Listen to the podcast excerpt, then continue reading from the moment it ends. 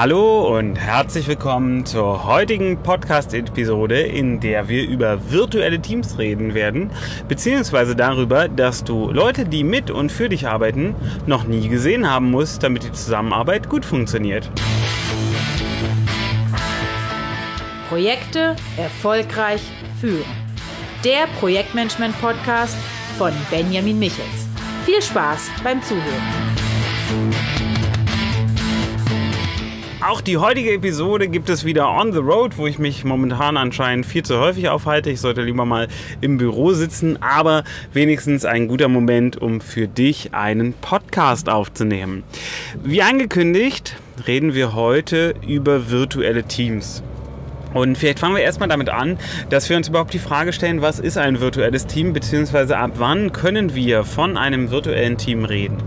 Im Normalfall würden wir sagen, ein Team arbeitet dann zusammen, wenn es beieinander ist. Also zum Beispiel in einem Büro oder, und jetzt kommt die schwierige Frage, auch schon in einem Komplex, beziehungsweise auch noch in einem Komplex, also einem Gebäude oder im Nachbargebäude.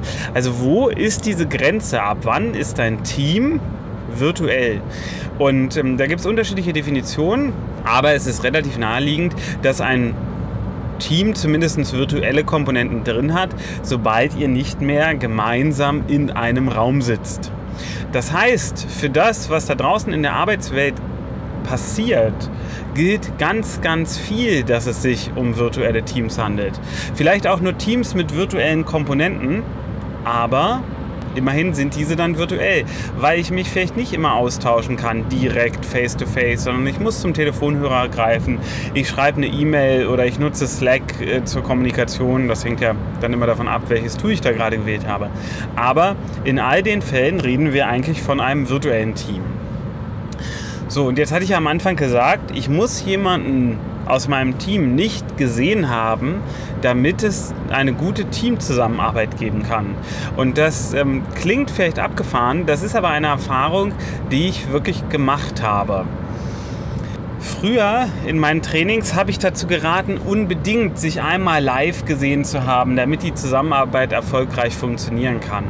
Heute würde ich diesen Rat leicht variieren und würde eher sagen, wenn ihr euch live gesehen habt, dann würde es die Zusammenarbeit wahrscheinlich noch verbessern. Sie kann aber auch gut funktionieren, auch wenn ihr euch nicht live gesehen habt. So, gucken wir uns erstmal vielleicht an, was passiert denn eigentlich, wenn wir uns in der Realität treffen. Also nicht am Telefon, nicht in einer Videokonferenz, sondern wirklich von Angesicht zu Angesicht, wo wir uns berühren können. Und der erste große Unterschied, den es gibt, ist, dass nämlich genau das passiert. Wir berühren uns. Egal, ob das jetzt ein Händedruck oder eine Umarmung ist, es gibt im Regelfall irgendeine Art von Berührung. Und diese Berührung ist durchaus wichtig, um Kontakt miteinander aufzunehmen. Und zusätzlich zur Berührung kommt dann auch noch das Riechen. Das heißt, wir nehmen den anderen auch noch als Geruch wahr und vielleicht sogar als so leichten Geschmack auf der Zunge. Also ohne ihn jetzt irgendwie abzulecken, aber auch das kann passieren, dass jemand ähm, für dich vielleicht einen sehr angenehmen Geruch hat oder auch einen sehr unangenehmen Geruch und du das dann sogar auf der Zunge wahrnimmst. So, und dazu kriegst du natürlich nochmal ganz anders mit, wie diese Person sich gibt und auch wie sie körperlich aufgebaut ist. Also wie sind Hände im Verhältnis zum Rumpf, wie sind die Beine im Verhältnis zum Rumpf, wie sind Arme im Verhältnis zu, ähm, zu Beinen und das wiederum zum Kopf. Also du nimmst den ganzen Menschen vollumfänglich wahr. Das muss nicht immer positiv sein. Also bei manchen Menschen kann es dich auch irritieren und du gewöhnst dich vielleicht erst mit der Zeit an diesen Kollegen oder diese Kollegin. Aber es passiert erstmal. Und das genau passiert nicht, wenn wir rein virtuell miteinander arbeiten.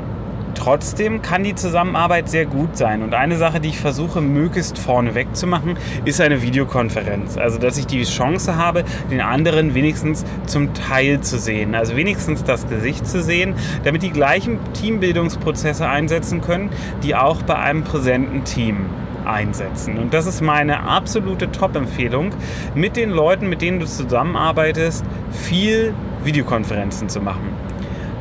Also ich meine damit nicht, dass du jetzt ständig in irgendwelchen Videokonferenzen sitzen sollst, aber immer dann, wenn ein Thema zu komplex wird, um gut darüber zu schreiben, solltest du unbedingt eine Videokonferenz machen, wenn du denjenigen nicht live sehen kannst.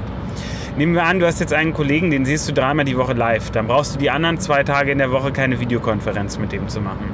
Aber wenn du zum Beispiel einen Programmierer hast, der in Spanien sitzt und du sitzt in Deutschland und du hast nicht die Möglichkeit, den ein, zweimal pro Woche zu sehen, dann sollte das regelmäßige Treffen, das regelmäßige Sprechen auch per Videokonferenz stattfinden. Da muss man sich am Anfang durchaus zu zwingen. Das macht man in der Regel nicht von selbst. Und dafür ist es notwendig, dass du ein gutes Setting hast. Also wir haben zum Beispiel eine Videokonferenzsoftware genommen, die frei und öffentlich zugänglich ist. Die hat nicht so gut funktioniert, ist auch eine relativ bekannte Software. Und dann haben wir uns dagegen entschieden und sind zu Appear-In gewechselt. Und äh, bei Appear-In ist es so, dass wir einen dauerhaft offenen Konferenzraum haben. Und der emuliert, also ähm, der emuliert uns einen echten Konferenzraum. Das heißt, manchmal sitzen da auch Leute drin und wir kommen rein, wenn da andere Leute drin sitzen und dann unterhalten wir uns miteinander. Ganz kurz und gehen dann wieder raus, um den anderen den Konferenzraum zu lassen. Das ist etwas, was ich mit Absicht so eingerichtet habe, damit auch Teammitglieder, die sich vielleicht nicht so häufig sehen, die Chance haben, sich dann doch durch Zufall über den Weg zu laufen, so wie es sonst auch auf dem Flur passiert, und einen Moment miteinander auszutauschen. Denn meine Teams sind größtenteils virtuell organisiert, das heißt, das sind Menschen, die überall auf der Welt verteilt sind und die sehen sich regulär nicht. Die haben keine Flurgespräche, die gehen nicht gemeinsam zum Mittagessen. Und da ist es wichtig, dann manchmal so Überschneidungsmomente zu schaffen, in denen genau das doch passieren kann. So, und eine weitere Komponente für mich war, dass es super wichtig ist, dass die Leute unkompliziert miteinander sprechen können. Das heißt, Browser an, rein in den Konferenzraum, Video läuft, fertig. Und ähm, da muss ich dann natürlich auch die passende Software haben. Das heißt, wenn eine Videokonferenz jedes Mal ein Kampf ist, dann wirst du sie nicht durchführen, sondern du wirst dann darauf verzichten, weil es einfach ätzend ist. Und umso wichtiger ist es für deine Projektteams, wenn sie denn dann virtuell sind oder virtuelle Komponenten haben, genau das so organisiert zu haben, dass es für alle einfach nutzbar ist.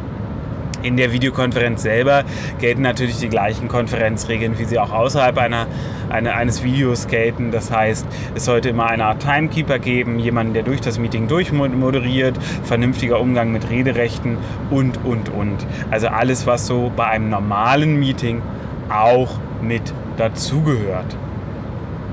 So, jetzt hatte ich ja grundsätzlich gesagt, es geht um virtuelle Teams. Das heißt, es geht natürlich auch immer um die Frage, der Teamarbeit beziehungsweise dann auch des Kennenlernens. Also vielleicht einmal dazu, wie bin ich da gerade drauf gekommen auf dieses Thema. Ich war gerade auf einer Messe und habe da einen Mitarbeiter von mir getroffen, den ich vorher noch nicht gesehen hatte.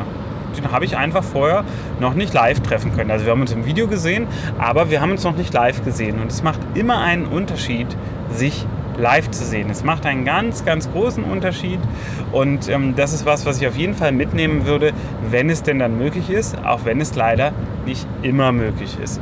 Aber er hat auch vorher schon super Arbeit gemacht. Aber wahrscheinlich wird die Arbeit jetzt zwischen uns nochmal ein Mühe besser, vielleicht auch nur einen Hauch. Aber dieser Hauch ist dem Live-Treffen zuzuschreiben. So, und wenn ich dann mit den virtuellen Teams weiterarbeite, habe ich natürlich noch andere Themen. Ich habe so die kontinuierliche Kommunikation, die wir auch nicht mehr über E-Mail abwickeln. Das haben wir früher gemacht, sondern heute über Slack. Ähm, da kannst du so Gesprächskanäle machen, im Grunde genommen. Das ist ein, ein Chat-Tool, ein Messenger-Tool.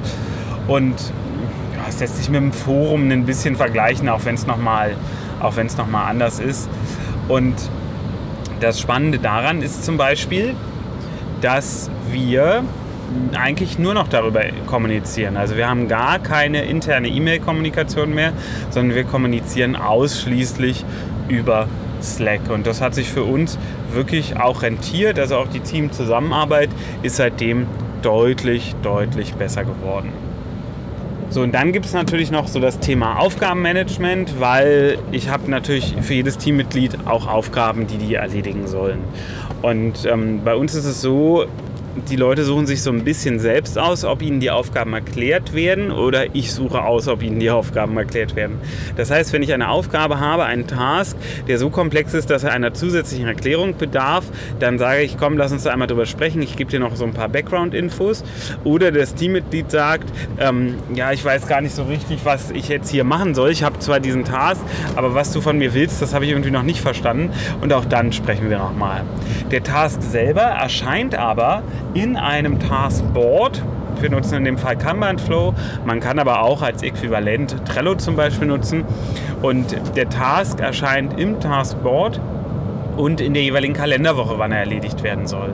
Und dadurch, das sehen auch alle, also wir haben da offene Boards, das heißt, jeder sieht die Aufgaben der anderen Teammitglieder und ähm, dadurch passiert auch mal ein Aushelfen oder eine Nachfrage, hier, ich habe den und den Task gesehen, kann ich an dem Projekt vielleicht auch mitwirken oder ich habe da noch eine Idee oder, oder, oder. Also da passiert auch im Hintergrund durchaus noch mal ein bisschen was, dass die Mitarbeiter natürlich auch untereinander miteinander reden. Das heißt, auch wenn ich da gar nichts von mitkriege, schreiben die sich privat in Slack irgendwelche Nachrichten und reden über Aufgaben, geben sich da vielleicht nochmal Feedback, helfen sich, machen auch eigene Videokonferenzen, wo sie sich treffen und Dinge besprechen. Und ähm, das heißt, ich bin mit einem virtuellen Team einfach super dicht an dem realen Team dran. Und auch wenn ich jetzt alle Leute in einem Gebäude sitzen hätte, wir würden ja äh, mit irgendwie 25 bis 30 Leuten würden wir nicht in einen Raum passen. So, und dann ist vollkommen klar, dass wir es ein bisschen anders organisieren. Und dann würde ich wahrscheinlich trotzdem Slack benutzen. Und ich würde trotzdem auf jeden Fall das Task Management Tool benutzen. Das Einzige, was wegfallen würde, wäre die Videokonferenzsoftware, weil ich die dann in dem Fall intern nicht bräuchte. Extern würde ich sie dann doch wieder benutzen, weil wir auch mit vielen externen Partnern arbeiten, also Kooperationsunternehmen. So und selbst, also wir haben ein Kooperationsunternehmen, das sitzt ähm, so 30 bis 50 Kilometer entfernt für kurze Fra Nachfragen bin ich trotzdem nicht da vor Ort, weil ich das natürlich immer fahren müsste, sondern dann machen wir eine schnelle Videokonferenz, 20 Minuten und haben alle wichtigen Themen geklärt. Und das klappt gut, weil es einfach ist, weil wir nur die Software starten müssen, beziehungsweise den Browser-Link, alle gehen rein und das Thema ist erledigt. So, also ich glaube, die Art zu führen wäre jedenfalls bei mir relativ ähnlich von einem präsenten zu einem virtuellen Team. Der Vorteil bei einem präsenten Team ist ganz klar, ich habe viel stärkeren Einfluss auf das, was die Mitarbeiter konkret machen. Ich kann in der Regel viel kurzfristigeres Feedback geben. Bei einem virtuellen Team bin ich aber dafür auf der anderen Seite von Fachkräftemangelproblematiken gelöst. Denn ich kann in einem viel größeren Kreis suchen, als ich das hier vor Ort bei mir machen könnte. Und das ist was, was natürlich auch wieder für ein virtuelles Team spricht. Ob ich jetzt ewig ein virtuelles Team haben werde, kann ich gar nicht sagen. Es kann sein, dass, äh, dass sich das irgendwann ändert, dass ich irgendwann feststelle, nee, mit einem präsenten Team kann ich doch viel besser arbeiten. Ich behalte aber die äh, Top-Leute aus dem virtuellen Team. Vielleicht arbeite ich auch für immer mit einem virtuellen Team. Das weiß ich jetzt zum heutigen Zeitpunkt noch nicht. Da macht auch ein Zukunftsblick keinen Sinn, weil es meiner Meinung nach auch immer projektgetrieben ist. Das heißt, die Art der Projekte ist relevant dafür, wie ich mein Team aufbaue. Wir machen Projekte, die für virtuelle Teams durchaus geeignet sind. Es gibt aber auch Projekte, die für virtuelle Teams überhaupt nicht funktionieren. Und dann darf ich die natürlich auch nicht mit einem virtuellen Team machen, weil das dann mit großer Wahrscheinlichkeit krachen geht. So, und beim aktuellen Projektportfolio und Unternehmensportfolio würde ich sagen, das bleibt wahrscheinlich virtuell. Vielleicht verändert sich das auch. Vielleicht treffe ich aber die Entscheidung irgendwann zu sagen, komm, jetzt hier doch anders. Ich glaube es zwar nicht, aber es könnte passieren.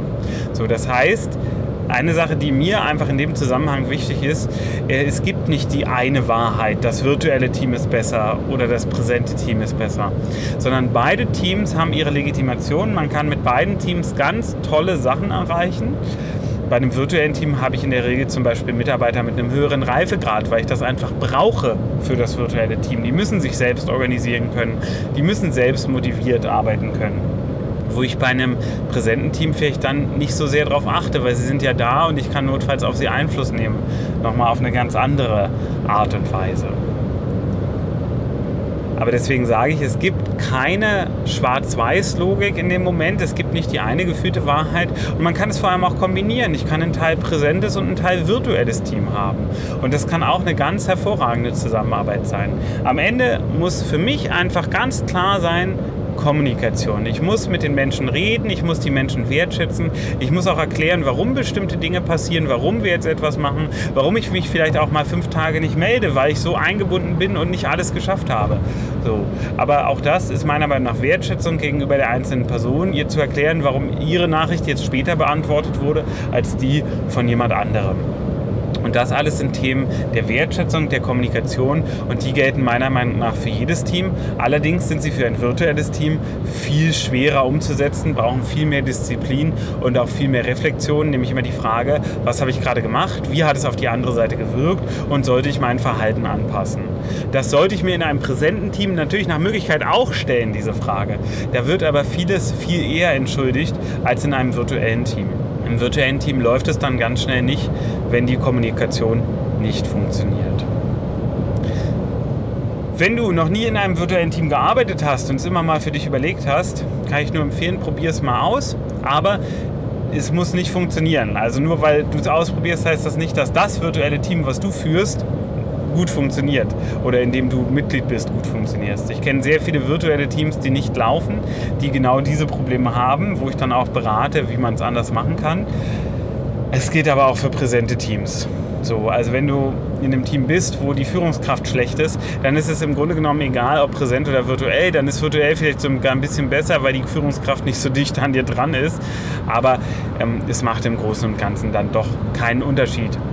Das heißt, gute Teams werden wahrscheinlich auch virtuell gut sein, genauso wie präsent. Und präsente Teams werden auf allen Kanälen schlecht sein. Mit großer, äh Quatsch, schlechte Teams werden auch als Präsenzteam wahrscheinlich schlecht sein, genauso wie als virtuelles Team. Wenn du Projektleiter bist, empfehle ich dir aber auf jeden Fall beide Erfahrungen mal gemacht zu haben, also mal ein virtuelles Team geführt zu haben und auch mal ein präsentes Team geführt zu haben, einfach damit du in deinem Methodenportfolio besser entscheiden kannst, was für eine Teamform jetzt in dem Projekt, was du gerade leitest, die, beste, die besten Ergebnisse liefern würde. Dementsprechend wünsche ich dir einen möglichst erfolgreichen Tag, egal ob du ihn präsent oder virtuell erlebst. Ich freue mich, wenn du in der nächsten Podcast-Episode dabei bist. Worum es geht, kann ich dir an der Stelle jetzt gerade noch nicht sagen. Es gibt aber einen Themenplan, den ich abarbeiten werde. Und ich freue mich ganz doll, wenn du wieder dabei bist, wenn du mich auf iTunes und allen anderen möglichen Portalen positiv bewertest, mir fünf Sterne gibst, weil das motiviert mich dann, diesen Podcast weiterzuführen. Es hat mich gefreut. Bis zum nächsten Mal. Mach's gut. Tschüss.